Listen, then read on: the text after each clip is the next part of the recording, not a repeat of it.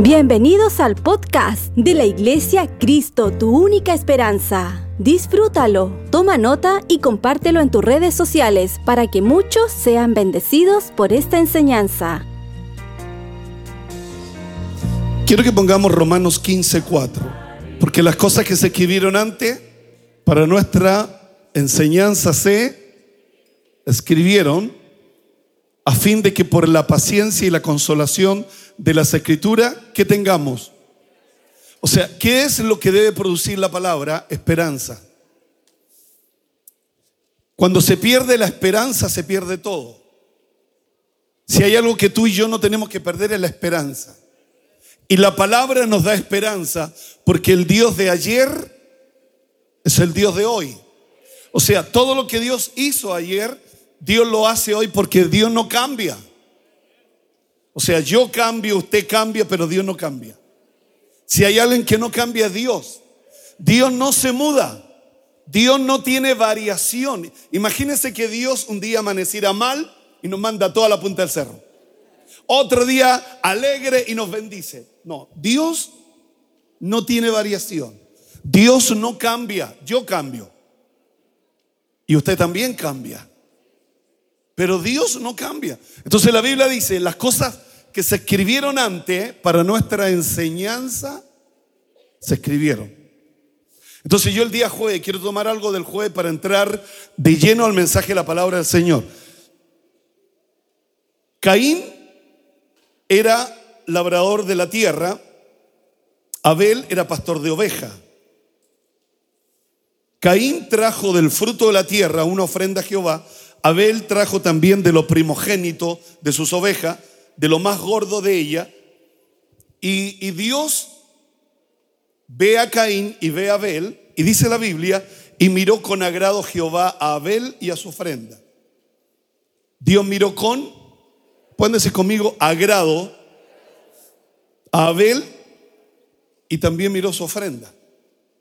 Porque de repente hay gente que dice, no, a Dios no le interesa lo que damos. No, Dios también miró a Abel y también miró a miró su ofrenda. ¿Se acuerdan de Jesús cuando él estaba, estaba ahí en el templo y veía cómo la gente traía sus ofrendas? Él, él también miró y vio una viuda que dio más que todo. ¿Se acuerdan de esa palabra? O sea, Dios ve lo que damos. Yo no sé por qué pensamos que Él no, no le interesa, a Él no le importa lo que tú y yo damos. A Dios le interesa. Porque mi ofrenda, y quiero que nunca se le olvide esto, de acuerdo a la palabra del Señor, Dios revela en nuestros corazones. Nuestro corazón se revela con nuestras ofrendas. Habla nuestro corazón de nuestra generosidad. Entonces la importancia de cómo Dios mira a Abel en Génesis. Entonces la, la pregunta del jueves era, ¿Dios le pidió a Caín? No. ¿Dios le pidió a Abel? No. Dios no le dijo a Caín, Abel, dame una ofrenda. Diga conmigo, no se lo pidió. Génesis 8:20 habla de, de Noé. Noé, Dios le dice, va a llover, nunca había llovido, hazte un arca y llovió sobre la tierra 40 días y 40, 40 noches. Anduvieron durante 40 días, entonces la tierra subió todo el agua y esa generación murió. Entonces dice, se acordó Dios de Noé, disminuyeron las aguas, se cerraron las fuentes del abismo y las cataratas de los cielos, y la lluvia de los cielos fue detenida. Leamos Génesis 8:15. Entonces habló Dios a Noé diciendo, sal del arca tú, tu mujer, tus hijos y la mujer de tus hijos contigo. Diga, mi familia. Todos los animales que están contigo, de toda carne, de aves y de bestia y de todo reptil que se arrastra sobre la tierra, sacará contigo, vayan por la tierra, fructifiquen y multiplíquense sobre la tierra. Entonces salió Noé, sus hijos, su mujer y las mujeres de sus hijos con él. Diga mi familia. Todos los animales y todos los reptiles y todas las aves y todo lo que se mueve sobre la tierra, según sus especies salieron del arca. Versículo 20. Edificó Noé un altar a Jehová y tomó de todo animal limpio y de toda ave limpia y ofreció holocausto en el altar. ¿Dios le pidió a Noé una ofrenda, un altar? No. Dios tampoco se lo pidió. Entonces aquí vemos primero a Caín, Abel, que Dios no le pide nada, sino que es de lo que nace de su corazón, de lo que brota de su corazón, de lo que hay en su corazón. Yo me imagino que, que Noé es un hombre que al salvarse él y toda su familia, no haya de qué manera expresar su gratitud, sino que lo primero que hace, en vez de ver la tierra, en vez de ver qué tierra es, si es buena o mala tierra, él lo primero que hace es un altar. Él, él, él de alguna manera quiere expresar. Él, él de alguna manera quiere expresar lo que Dios ha hecho con su familia. Salvó a toda su familia, porque su familia salvó a toda su familia. Entonces él, él no haya de qué manera expresarlo. ¿Y cómo lo expresa? Levantando un altar. ¿Verdad? Génesis 14, 14. Oyó Abraham que su pariente estaba prisionero, armó a sus criados, los nació en su casa, 318 los siguió hasta Adán. Vamos, sigamos, esto es rápido. Y cayó sobre ellos de noche él, su siervo, y les atacó. ¿Por qué eso los leo? Porque todo lo que está escrito en su palabra es para mi enseñanza, su enseñanza. Y le fue siguiendo hasta Oba al norte mar. Porque ante la palabra tuya no podemos decir nada. Ahora, ante la palabra tuya no podemos decir nada. Versículo 16. Recobró todos los bienes, también a Lot, su pariente, y sus bienes, y a la mujer y demás gente. Y a la demás gente. Cuando volvía de la derrota de Kedorlaomer y de los reyes que con él estaban, salió el rey de Sodoma. ¿Quién salió primero a recibir a Abraham? El rey de Sodoma, a recibirlo al valle de Sabe, que es el valle del rey. Entonces Melquisede, rey de Salem, sacerdote del Dios Altísimo, es, importante eso. Melquisede, rey de Salem, sacerdote del Dios Altísimo, sacó pan y vino. ¿Qué sacó Melquisede? Pan y vino. ¿Verdad? Versículo 19. Y le bendijo. O sea, un, un hombre de Dios, para conocer las características de un hombre de Dios, lo primero tiene que darme es Él no es que yo le doy a Él. Él me da a mí. Porque el pensamiento, no, yo le doy a la iglesia, yo cierro la mano cuando quiero, o la abro cuando quiero. Él me da a mí. ¿Quién me da? Melquisede. ¿Y quién es Melquisede? Rey ah, es, ¿quién es 18? Melquisede es sacerdote del Dios altísimo. Dios, diga Dios. Sacó pan y vino. Él sacó pan y vino. ¿Abraham le pidió pan y vino? No. ¿Se lo pidió él? No. Iniciativa propia, diga conmigo, iniciativa propia. Él sacó pan y vino y no solo le dio pan y vino, sino que lo bendijo. Porque una cosa que te dé pan, una cosa que te dé vino, pero es distinto cuando te bendice. Porque la bendición de Dios marca la diferencia. Tú eres diferente por la bendición de Dios. Tú eres distinto por la bendición de Dios. José fue reconocido por Potifar porque todo lo que hacía, Dios lo bendecía.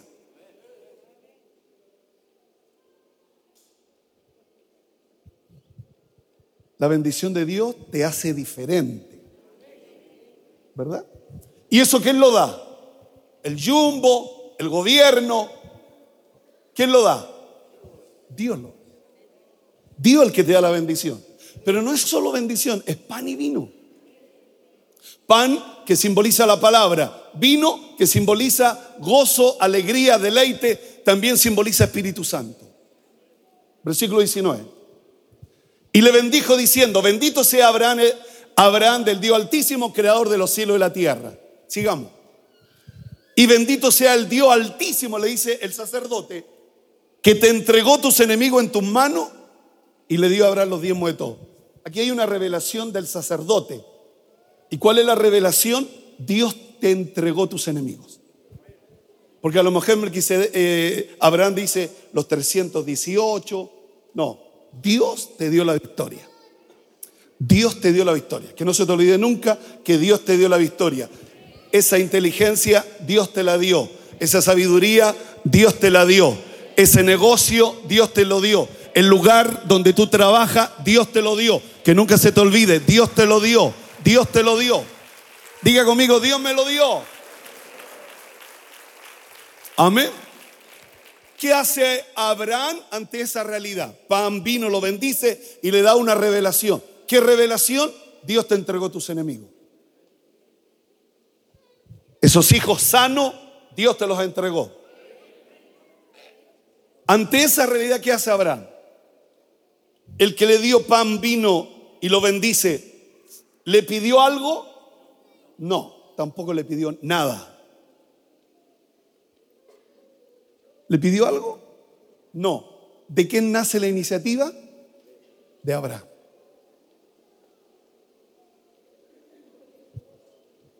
Entonces, ¿qué es lo que queremos aprender esta, esta mañana? Que la iniciativa en el diezmo viene de, de nosotros. ¿De quién viene la iniciativa? De nosotros. Diga conmigo de nosotros.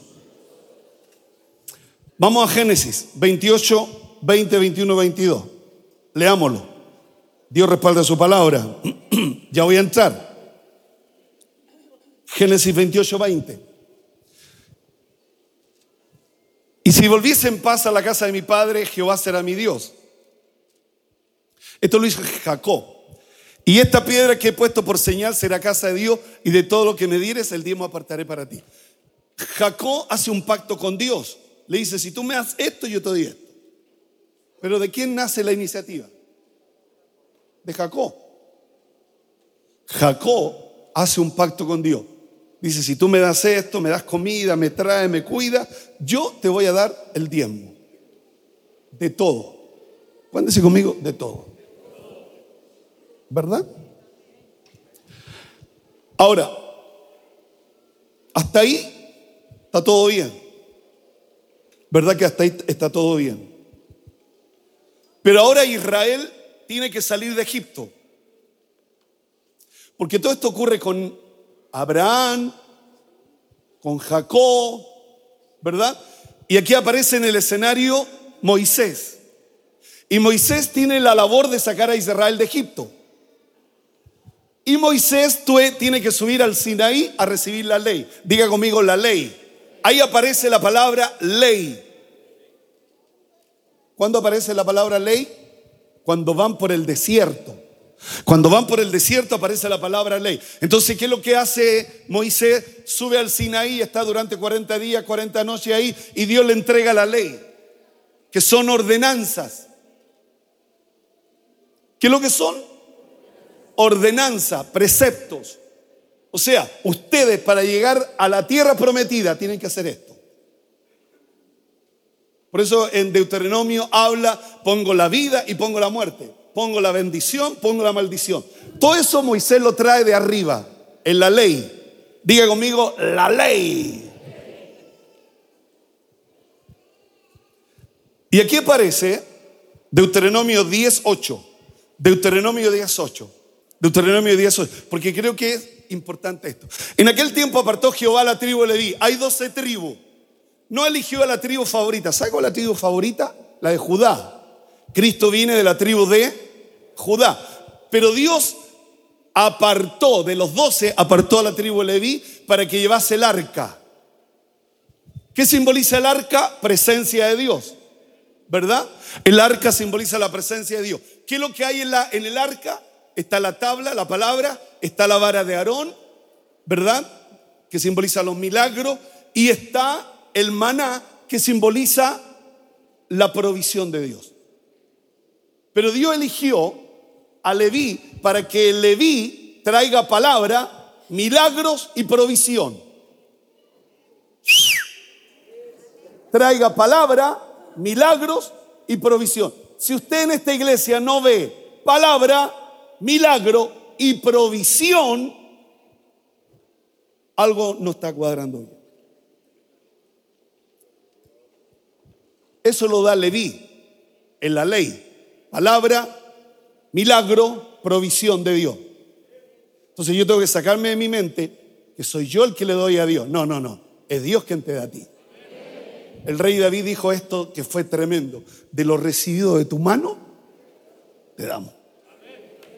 Entonces Dios que nos da a nosotros. No es que yo le doy a Dios, yo le cierro la mano a Dios. No, no, no.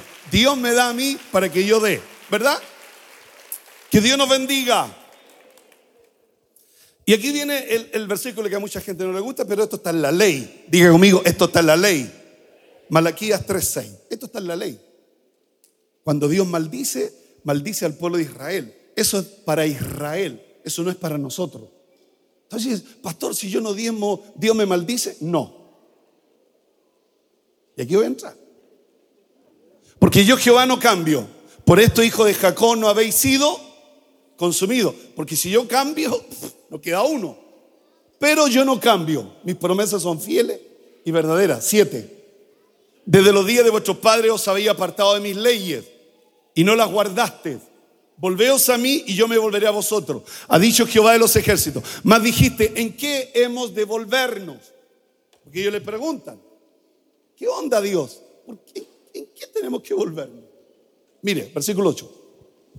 Y Dios le dice, ¿robará el hombre a Dios? A mí no me gusta la palabra robar, me gusta más la palabra, una versión dice, vosotros me habéis defraudado. Porque Él nos da todo. Pues vosotros me habéis robado, dice. Y ellos dijeron, ¿en qué te hemos robado? Y Dios le dice, esto es para Israel, insisto, la ley, Israel, en vuestro diezmo y, ofrenda.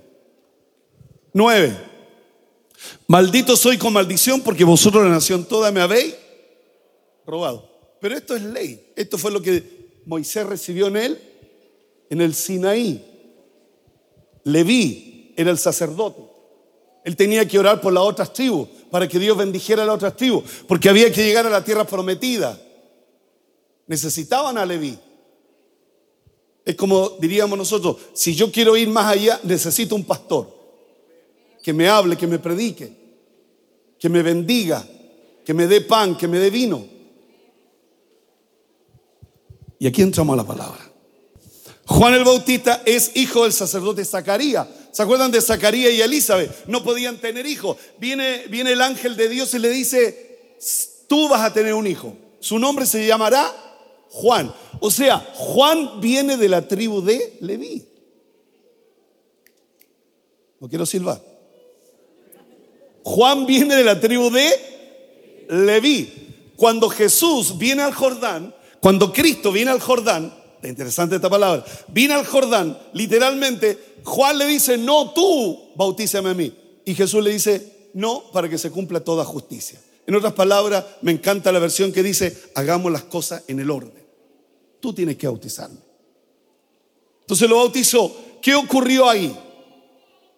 Los cielos se abrieron, vino el Espíritu Santo sobre Cristo, y número tres, y una voz que dijo, este es mi hijo.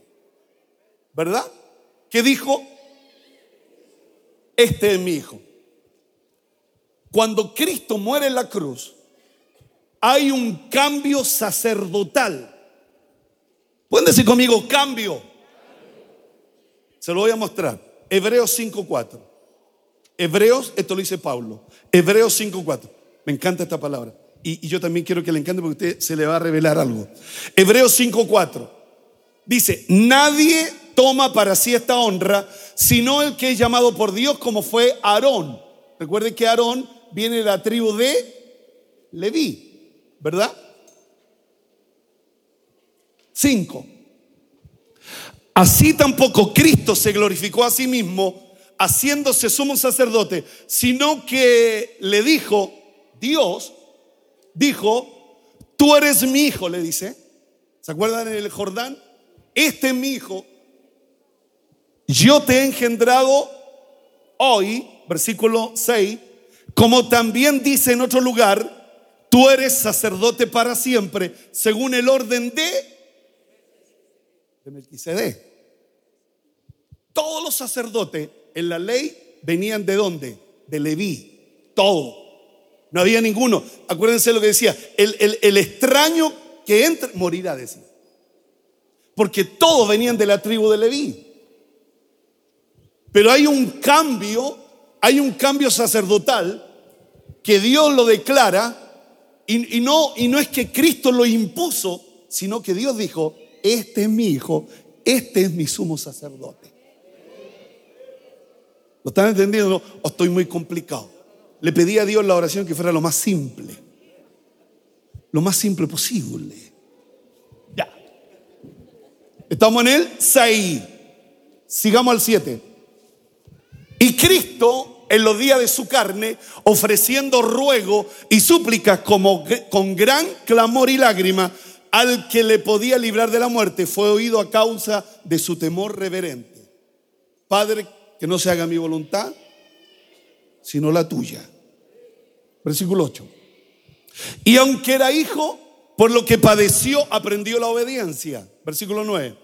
Y habiendo sido perfeccionado, vino a ser autor de eterna salvación para todos los que le, para todos los que le obedecen. Versículo 10. Y fue declarado por, ¿por quién fue declarado? ¿Por Setué? ¿Por la metodista pentecostal? ¿Por la evangélica pentecostal? ¿O por Dios? Dios declaró y fue declarado por Dios sumo sacerdote según el orden de Melquisedec. Según el orden de, de Melquisedec. La palabra según el orden en el griego, sucesión, establecida, posición, dignidad, jerarquía. Ya David, David en el Salmo 4 había dicho, tú eres sacerdote para siempre según la orden de Melquisedec. O sea, ya no estamos bajo la ley, ya no estamos bajo Leví, sino que ahora estamos bajo el sumo sacerdote que es Cristo. Ahora, ¿dónde está el problema? Que yo reconozco a Cristo como mi Salvador que yo reconozco a Cristo como el resucitado, que yo reconozco a Cristo como el que sana a los enfermos, que yo reconozco a Cristo como el que resucita a los muertos, que yo reconozco a Cristo. Me han enseñado que Cristo es el que resucita a los muertos, el que, el que limpia al leproso. Nunca me muestran que Cristo, Dios, lo declaró sumo sacerdote. Nosotros no, lo, no, no, no está en nuestro chip que Él es el sumo sacerdote, Melquisedec.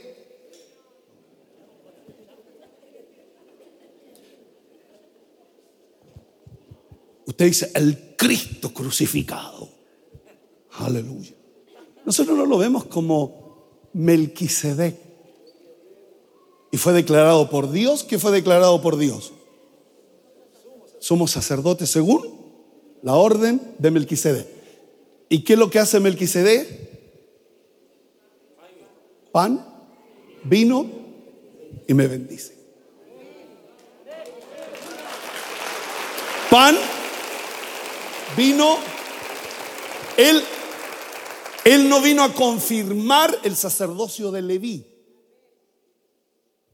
Porque el sacerdocio de Leví, moría un sacerdote, ponían a otro, pero este era inmutable. Este era eterno.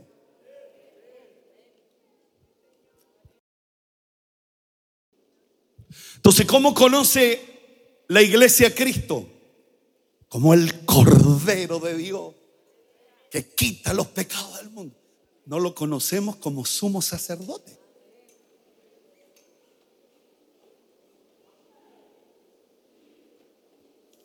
Pero pastor, la pregunta es, si yo no diezmo, ¿me maldice? No, no te maldice. Pastor, si yo no diezmo porque Dios me conoce, ¿pierdo mi salvación? No. Porque si fuera por eso, imagínense que uno se salvara porque diezmo o no diezmo. No, no. Habría mucho perdido. Pero no, no, no, no, no. Entonces, pastor, no, no, no hay ningún problema. Sí, hay un problema. ¿Y cuál es el problema? Yo siempre pongo, pongo este ejemplo. Santiago, Miami. Latam. Hoy día hay tres calidades de asiento. Primera clase, business y para atrás a, a 500 lucas. a 500 lucas el pasaje, ¿sí o no? 500 lucas de aquí a para atrás. Pero los que van en primera vale 2 mil dólares, 2.500 dólares. Pero de la fila, en, la cola, y, los asientos son así, pero igual, igual voy a llegar a Miami, ¿sí o no? ¿Voy a llegar a Miami? Igual. Entonces, ¿dónde está el problema? Que hay unos que en la vida, que son cristianos, que no diezman, su estilo de vida es afectado. Porque el avión es el mismo, la palabra es la misma, pero hay unos que van así y hay otros que van así.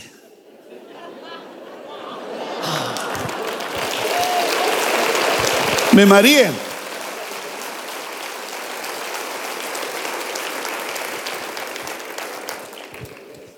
Pastor, si yo no diemo, ¿me maldice? No. Eso fue para Israel la ley. Porque era una orden. Dios le dijo, traigan los diezmos. Si no los traían, era problema de ellos y ahí venían todas las maldiciones. Pero en Cristo, no. ¿Qué es lo que, ¿Cuál es el problema que tengo en Cristo? que mi estilo de vida es distinta. Porque yo doy testimonio, soy 40 años que soy pastor. La gente que diezma, su estilo de vida es totalmente diferente a aquellos que no diezman. Y lo sé, lo conozco. Es distinta. Todos llegan a Miami. Todos van al cielo. Todos. Algunos así Mientras que adelante vale mucho más caro el pasaje. El avión es el mismo, los motores son los mismos. El, que va guiando la, la, nave, el capitán, es el mismo. ¿Sí o no? ¿Verdad que es el mismo? ¿Dónde, dónde cambia? Que los que van adelante quieren un capuchino, quieren una bebida, quieren un licor. Tenemos plateada a la cacerola. Tenemos pescado frito, no creo que tenga. Pero te dan un menú adelante. Atrás, pescan la Coca-Cola y te la tiran. Y tenéis que pelear.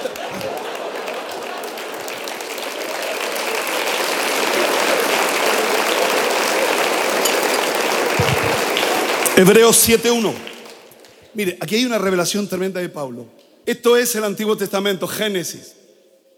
Entonces Melquisedec, rey de Salem, sacerdote de Dios Altísimo, sacó pan y vino y le bendijo diciendo, bendito sea Abraham del Dios Altísimo, creador de los cielos y de la tierra, y bendito sea el Dios Altísimo que entregó tus enemigos en tu mano y le dio a Abraham los diezmos de todo. Antes de la ley. Pablo está diciendo, porque este Melquisedec, rey de Salem, sacerdote de Dios Altísimo, que salió a recibir a Abraham, que volvía de la derrota de los reyes, y le bendijo, a quien asimismo dio a Abraham los diezmos de todo. Diga conmigo de todo. Aquí Pablo podía haber cambiado esta palabra todo. Diezmo de. Aquí Pablo debió, debió habernos ayudado y haber puesto diezmos de lo que yo creo. Pablo dice los diezmos de, de todo, cuyo nombre significa. De ahí para abajo hay una revelación. Recuerden que Génesis lo escribió Moisés. ¿Quién escribió Génesis? Moisés. ¿Quién escribió Hebreo? Pablo. Pablo recibe una revelación extraordinaria de Melquisedec diciendo cuyo nombre significa primeramente rey de justicia. Él es justo. Melquisedec es justo. Él no es injusto. Él es un Dios, Él es un sacerdote justo, cuyo nombre significa primeramente rey de justicia y también rey de Salem. Esto es rey de paz. ¿Eso lo encuentra aquí? No, usted no lo encuentra acá. ¿Dónde lo encuentra? Porque a Pablo se le revela esto. Rey de Salem, esto es rey de paz. Sin padre, sin madre, sin genealogía, que no tiene principio de día ni fin de vida. ¿Quién es ese? Cristo. Si no hecho semejante al Hijo de, ¿quién es semejante al Hijo de Dios? Cristo. Permanece sacerdote para siempre. Considerad pues cuál grande era este, a quien a un Abraham, el patriarca, dio diezmo del, del botín. ¿Y por qué Abraham siendo patriarca viene donde Melquisedec? Porque el mayor bendice al menor. El mayor bendice al menor. No es el menor quien bendice al mayor. Es el mayor el que bendice al menor. Cada vez que yo diezmo, tengo que diezmarle a uno que es mayor que yo. Para que sea efectivo mi diezmo. Porque Él me da pan, vino y me bendice. ¿Quién tiene toda esta revelación? Paulo. ¿Quién la tiene? Pablo. Vamos al 5. Ciertamente los que de entre los hijos de Leví, aquí Pablo recuerda la ley, recibieron el sacerdocio, no dice lo van a recibir, tiempo pasado. Recibieron, porque ahora hay un nuevo sacerdocio, recibieron el sacerdocio, tienen mandamiento de tomar del pueblo los diezmos según la ley. Según la la ley. Leví está relacionado con la ley. Es decir, de sus hermanos, aunque estos también hayan salido de los lomos de Abraham. Versículo 6. Pero aquel cuya genealogía no es contada de entre ellos, tomó Abraham los diezmos y bendijo al que tenía las promesas. ¿Quién tenía las promesas? Abraham. ¿Y cuál era la promesa? Te bendeciré, engrandeceré tu nombre, serán benditas en ti toda la familia de la tierra. Esa era una promesa. Pero para que la promesa se haga una realidad, necesitaba la bendición. La bendición activa las promesas, las activa. Tú te podés llenar de promesas. Pero si no está la bendición de Dios, siempre te va a costar. Siempre va a ser difícil. Por eso Melquisedec tenía que bendecir. ¿A quién? Al que tenía las promesas. Viene un profeta y te dice, voy a hacer grandes cosas contigo, te voy a bendecir. Amén, amén, Señor, lo creo con todo mi corazón. Pero necesito la bendición, porque la bendición es el medio, el canal, el puente para que se activen, exploten las promesas. Porque yo me puedo llenar de promesas yo puedo hacer una promesa por una casa y no venderla. Me lleno de promesa. Necesito la compraventa. La compraventa es la que me permite tener la casa. Pero primero te hacen firmar qué cosa? Una promesa. Porque pueden pasar muchas cosas. No te pueden dar el crédito. No pudiste juntar el pie.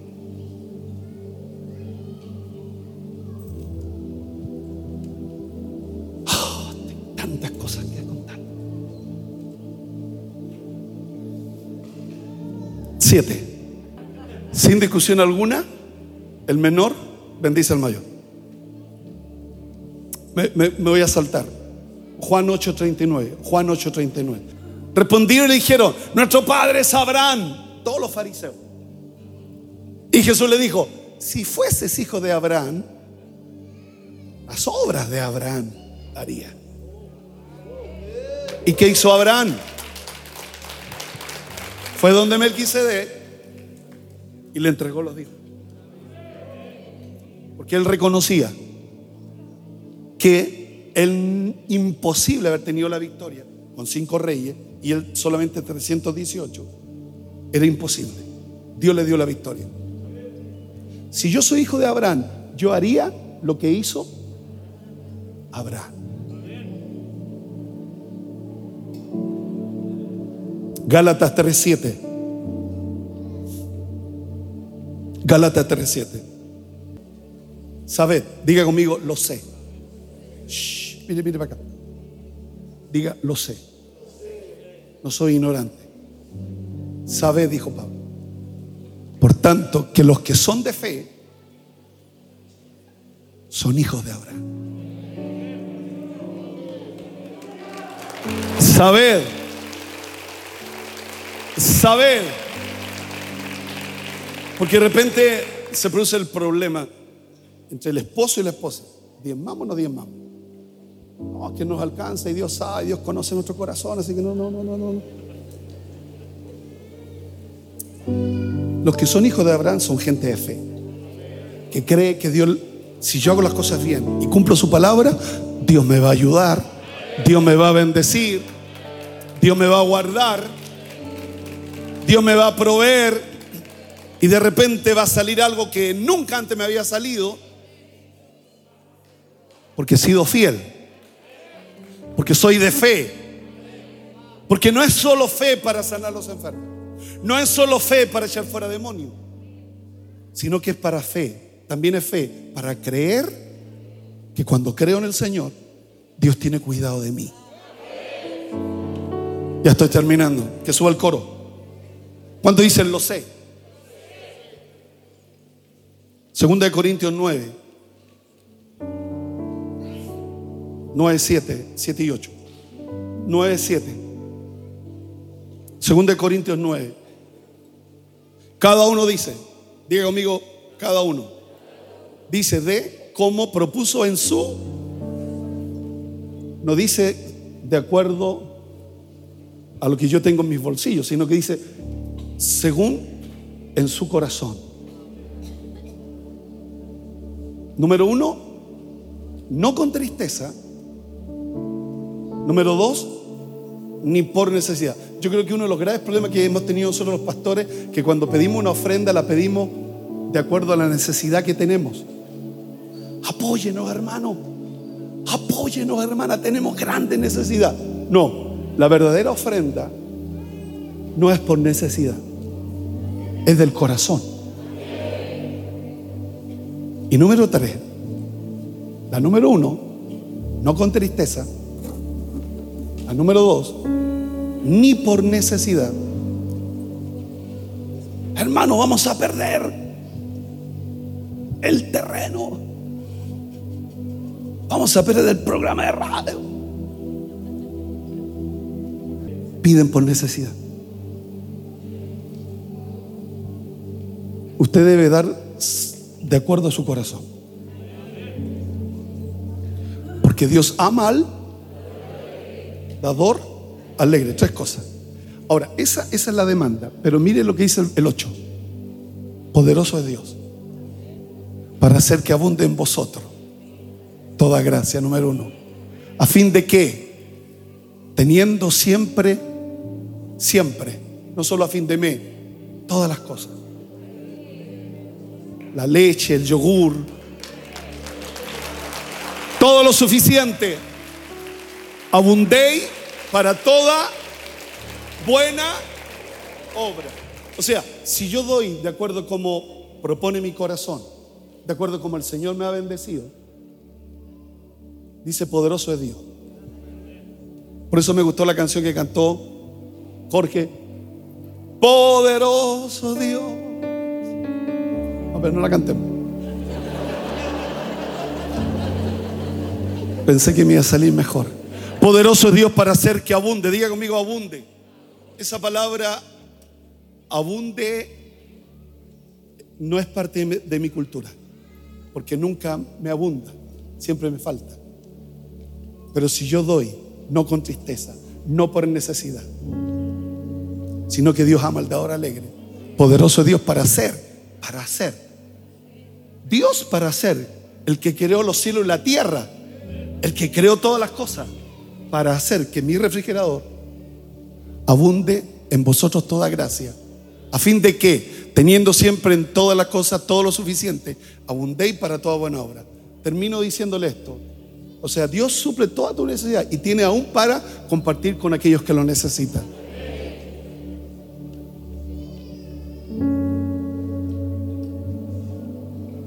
Último versículo.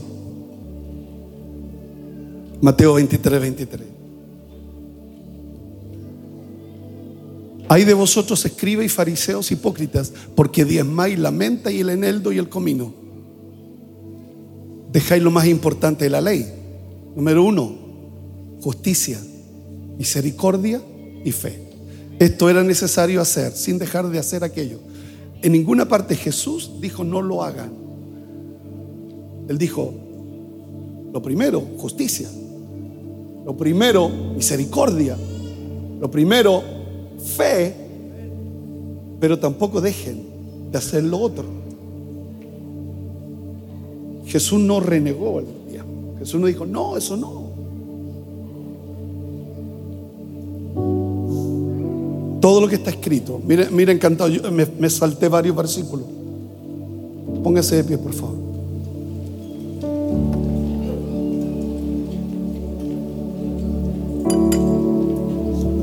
Qué yo diezmo? Porque Él me da pan. Porque Él me da vino. Y porque Él me bendice. Y yo, de mi gratitud, de mi generosidad, según como Él me ha bendecido, le doy a Él. Si esta enseñanza fue de ayuda para tu vida, coméntanos en nuestras redes sociales de la Iglesia Cristo, tu única esperanza. Gracias por conectar con nosotros. Recuerda suscribirte.